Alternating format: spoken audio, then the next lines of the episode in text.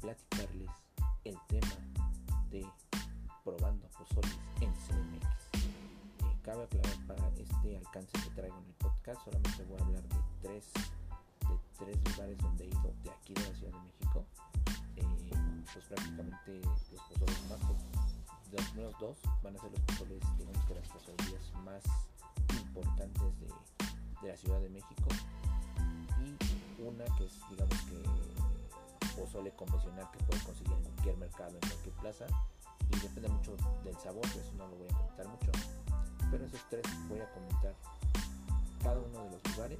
pero antes de eso les voy a contar un poquito una breve historia de la, historia del pozole, la historia de, eh, de cómo se hace y así, y la historia también ya después comentaré de cada uno de estos lugares que les comento eh, cuáles son los precios, en qué año se inauguraron y después voy a hacer otro apartado de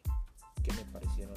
por la cantidad y precio de esos, de esos pozoles, fue bueno, fue malo, fue suficiente y al final pues ya les voy a dar mis conclusiones. Eh, no se olviden de que este podcast lo pueden compartir con todos sus conocidos, sus amigos eh, y también los pueden comentar también en Instagram y en Facebook, por favor, para cualquier cosa,